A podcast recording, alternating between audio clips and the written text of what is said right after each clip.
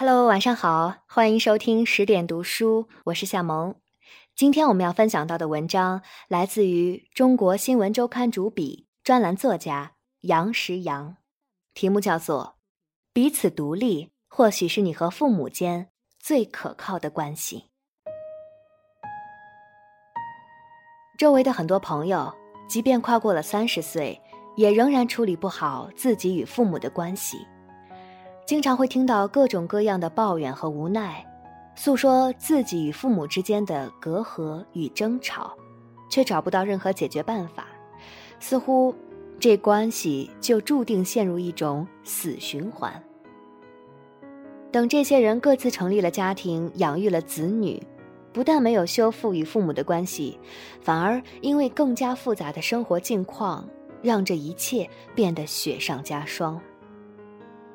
他们永远无法理解，为什么原本亲昵的两代人，如今却源源不断的对彼此造成着伤害。其实原因很简单，因为双方都不够独立。大多数人都把两代人之间的矛盾习惯性的归咎于某些细枝末节的原因，处事与为人的方式、态度之类。但实际上，那些都是表征。最重要的，其实要看两代人是否都长成了独立的人。真正的独立，指的不光是经济上的自足，还有精神上的完满。这两个层面，在我周围，鲜见有人能真正做到。独立是个很有姿态的词汇。有一种决绝而干脆的质感，但实际上，能做到这一点，比说出这两个字要难的太多。很多人终其一生也没有搞清楚这两个字中所包含的意义代价。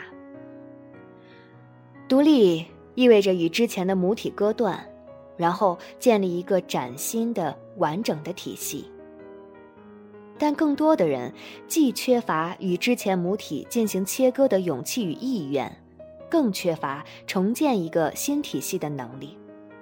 他们被困在了两种状态之间，而更麻烦的是，对于这一切，大多数人并不自知。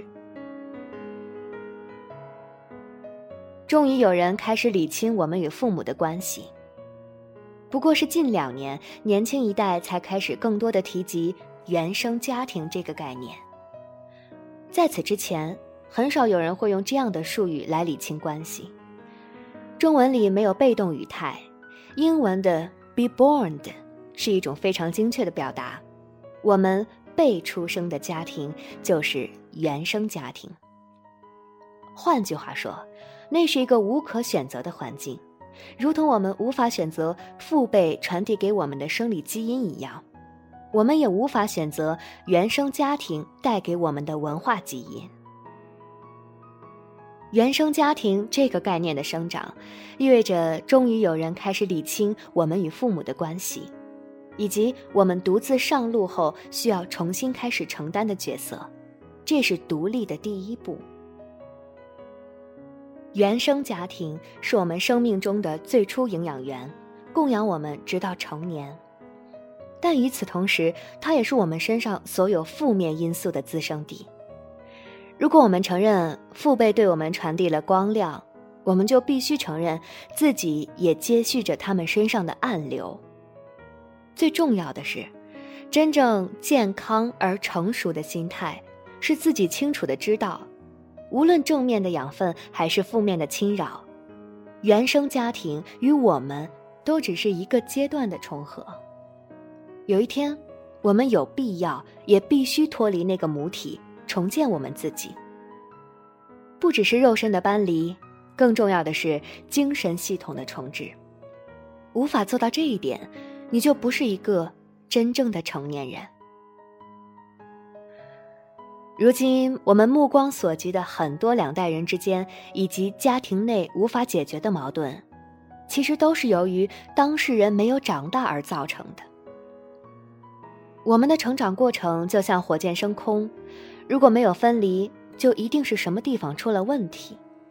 而这种分离是双方的事儿，它需要两代人同样都做好准备。所以说，独立不是单方面的，它意味着双方都把对方当做独立的人去看待，更把自己当做独立人看待。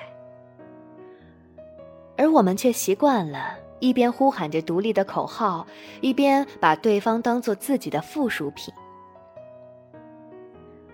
在我们长大成人的关键点上，父辈总想把子女当成陪伴的宠物加以控制。而当我们长大，却又自然而然地调换了角色，将老人看成是一种必须拴系在腰间的衰弱生物。为了解释和美化这种关系，我们将前者称为宠爱，把后者叫做孝道。如果我们从未能检视这种古怪的相处模式，又如何能够达成一种彼此尊重而又互不侵犯的生活呢？铸就一种错误的相处关系，双方都有责任。从子女的角度讲，很多成年子女根本就没有自我成熟的意愿和勇气，他们乐于尽量的延长父母对自己的硬币，把婚姻、生子等等一系列原本应该独自完成的事项，一件件的托管给父母，并同时把这一切事物当做财产代际转移的机会。在这样的背景下，他们又如何脱离父母对自己生活的干扰呢？而从父母一辈去看，我们必须承认，至少我们这一代人的父母，他们的成长期所经历的仍然是一个不正常的社会，而那段经历对于他们日后的性格形成造成了难以想象的影响。他们的控制欲。来源于他们自己的焦虑感，对于资源匮乏的深刻记忆与恐惧。对于他们来说，这个世界犹如科幻。毫不夸张地说，他们几乎是被突然抛到这个新世界来的。在他们眼中，与他们所成长的时代相比，当今世界给他们的陌生感与冲击，和火星似乎并无区别。面对惶恐与茫然，他们只能用最笨拙和固执的方式去抗衡与对待。所以，在那条骤变的路上，他们对待子女的方式也只能粗暴而决绝。当他们觉得一切都瞬息万变，一切都触不可及，子女就成为了最保险、最实在的东西。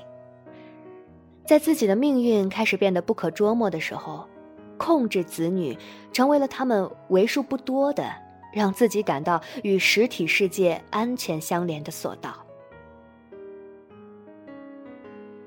当初，大多数人甚至从未想过到底该如何为人父母，就已经诞下了孩子。在他们看来，这一切顺理成章，根本不需要准备。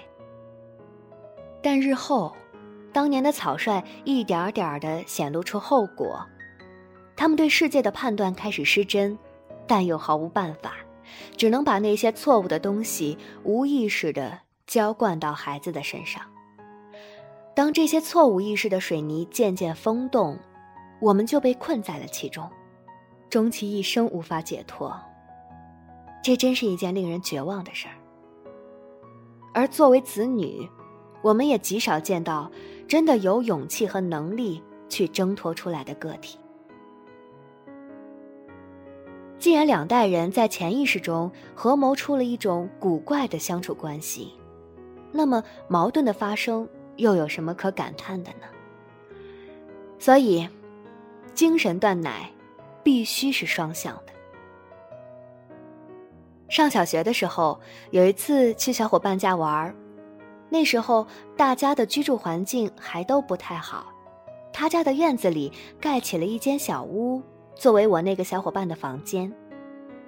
他在墙壁上贴了大大的几个字：“独立自主。”直到现在，我都还记得那几个字的颜色。他开始需要一种有边界和阻隔的生活，得以规划出一块原生家庭中的飞地，以保证隐私不被侵犯。那是一个孩子开始生发出独立意识的第一次行动。是的，独立是有一个过程的。从我们思考父权对我们的控制，甚至开始用行动反叛控制的时候，我们对于独立的寻求就已经开始了。这一切都是从精神独立首先开始的。当我们产生自我意识的时候，就开始考虑自己和周遭的关系。这只是孩童时期迈向独立的第一步。孩子第一次产生我的观念。开始有自己的想法，自己挑选食物和衣服，表达自己的好恶。总体上说，这些都会让父母感到开心和骄傲，因为这不但证明了孩子的成长，更重要的是，父母感到了某种回馈，并且深切的清楚，孩子目前仍是可控的。渐渐的，青春期来临了。这是一个人成长期间最重要的阀门。从此开始，两代人之间陷入某种拉锯、磨合和接纳的过程。如果调试得当，这段日子对于一个人真正长大成人的心理储备是无比重要的。它不但让孩子得以做好成熟的准备，也同时让父母一辈调试好角色，明白自己。不可能永远扮演子女的主人。双方应该在进退中调试出一种彼此尊重的成年人关系。但悲剧的是，很多中国家庭都卡在了这个关口。原本我们经历了青春期的拉锯与磨合之后，都会初步奠定了日后真正得以独立的心理基础。在那之后，应该会经历一段更加重要的阶段，就是一个人独立生活。从某种程度上讲，这更像一种自我训练，它横跨在原生家庭与日后重新组建的家庭之间，一个人开始从实体意义上面对一切，解决一切。这个阶段是我们真正应该拔节生长的时期。那是真实世界第一次铺陈在我们面前，我们开始独自收获美好、承担后果的时期。没有人是你的后盾，你自己才是自己的港湾。不要想着有人为你收拾残局，不要去从事那些你自己无法承担后果的活动。我们只有自己面对过所有伤害、苦痛与快慰，我们才能真正成人。学会如何与他人相处，如何与自己相处，如何度过遭遇，如何通过顺境。这一切，没有人能真正帮得到我们，只能自己体验。如果你没有经历过这个关口，你就没有真正意义上进入成年。但问题是，我们的社会对于这些重要关口，往往从未给予充分的在乎与重视。我们的父母一辈将对儿女的控制尽可能的延长，而我们也很少有人愿意去真正抵挡以爱之名的剥夺。有太多人从原生家庭直接进入了婚姻家庭，这期间，他们从未经历过自我淬炼，他们以孩童的状态成婚，接着又以一个孩童的内心状态成为父母。开始复制他们父辈的悲剧，这其实就是为什么如此多的家庭两代人之间关系如此糟糕的本质原因。他们根本没有能力去应对复杂而真实的人生。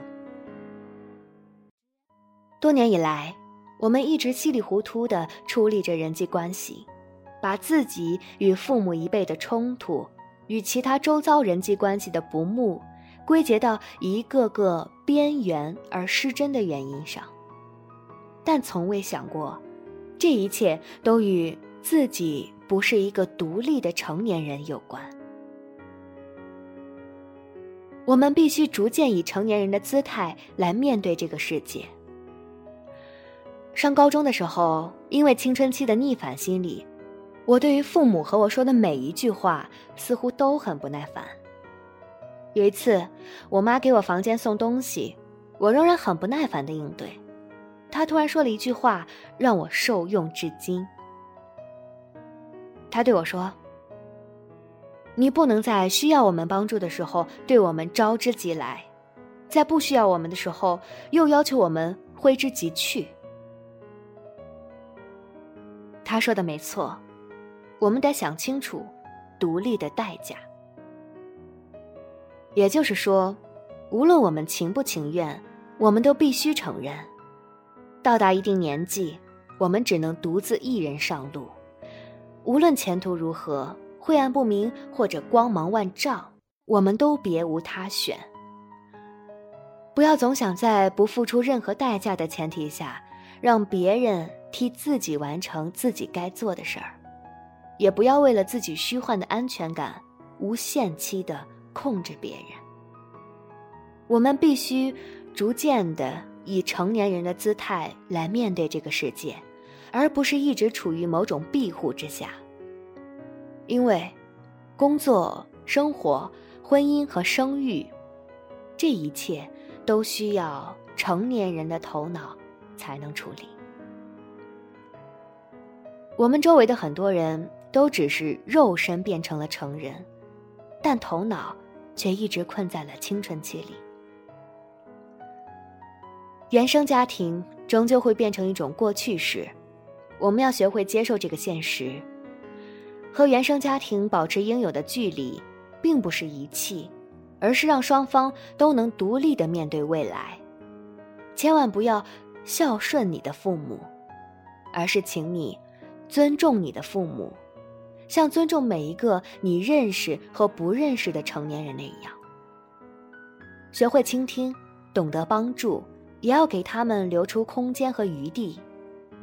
与此同时，对于他们以爱之名的干扰，学会说不。一个孩子只是出生于这个家庭。而不是一生都要受制于这个家庭。子女会变成另外的样子，独立的人，然后组成新的家庭，这才是正常的社会进化的过程。只是，很多中国家庭始终没有接受这个道理。什么时候双方都能变成独立的成年人了？然后再以尊重成年人的态度来对待彼此。什么时候，关系才能顺畅而健康？这是一个长期的规训过程。我们如今可能已经无法改变太多。只是，如果我们这一辈做了父母，我们自己成为了一个新生命的原生家庭的时候，不要。重蹈覆辙。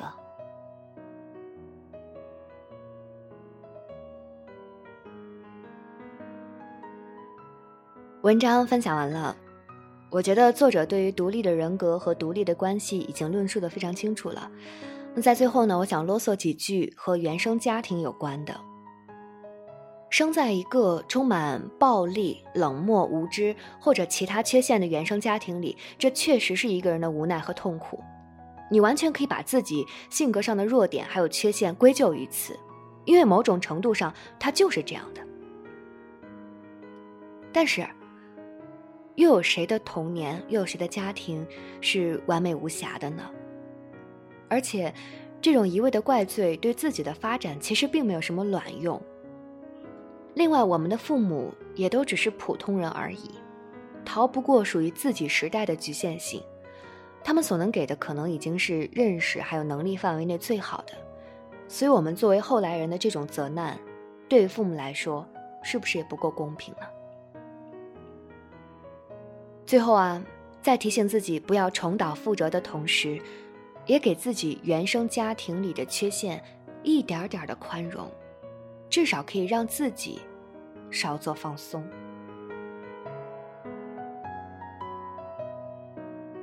好了，今天就是这样，感谢您的聆听。这里是十点读书，我是夏萌。更多好书好文，欢迎大家关注微信公众账号“十点读书”。大家晚安。